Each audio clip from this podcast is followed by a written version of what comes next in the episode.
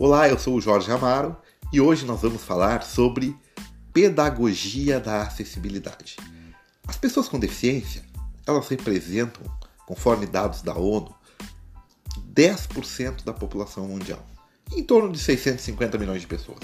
No Brasil, são 23,7% da população, que corresponde a 45 milhões de pessoas. Ao longo das últimas décadas, a gente tem observado aí uma transformação no conceito e na ideia de deficiência. Este tema tem passado por muitas transformações extremamente importantes, mediadas, primeiro, pela participação da sociedade civil, pelo protagonismo das pessoas com deficiência e também pela ação dos governos e mediado ainda por debates internacionais. Os dados, os indicadores, enfim, uh, o que, que eles nos dizem? Fragilidade substancial destes sujeitos no acesso às políticas públicas em diferentes níveis, seja na União, seja no Estado, seja nos municípios, em diferentes países, em diferentes contextos. E nesse sentido, é essencial refletir sobre os, os processos é, de formação da agenda da política da pessoa com deficiência no Brasil.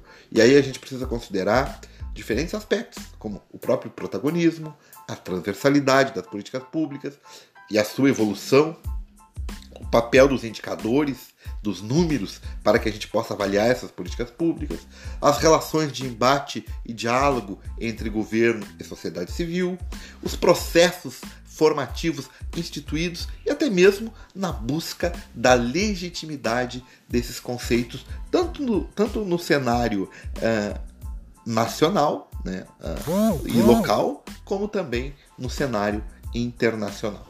Uh, a exclusão da pessoa com deficiência ao longo da história, sobretudo no Brasil, relaciona-se diretamente com as barreiras que esses sujeitos enfrentam na sociedade para que possam viver em igualdade de oportunidade com as demais pessoas. Este é o grande desafio que nós temos hoje.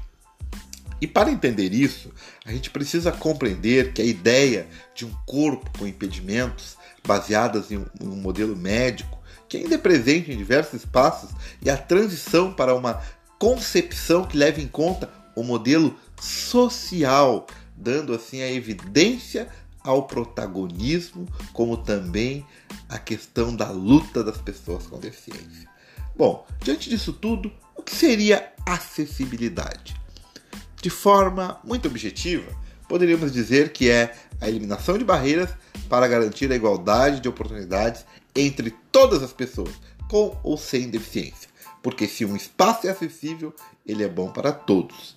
E o conceito de acessibilidade universal, ele superou uma ideia ultrapassada de supressão apenas das barreiras à mobilidade em áreas específicas nos momentos de planejar, projetar e construir, passando a englobar todo o conjunto do espaço construído. Então, a gente vai pensar não só na edificação, no urbanismo, no transporte, mas também as questões atitudinais, as questões de comunicação, as questões metodológicas, programáticas, enfim, uma série de questões.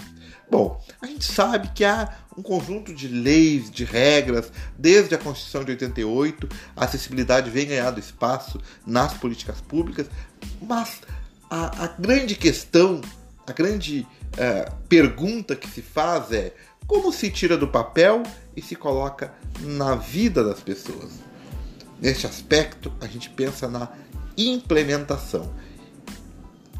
Como fazer isso? Bom, a gente compreende que há uma necessidade permanente de uma educação para o acessível ou uma pedagogia da acessibilidade, a qual precisa imperativamente estabelecer um conjunto de possibilidades dialógicas entre os complexos atores, ou seja, as pessoas com deficiência, os governos, os gestores, os, os parlamentares, a, a, a, os juristas, enfim, esses vários atores que vão envolver a arquitetura da acessibilidade como política pública no Brasil.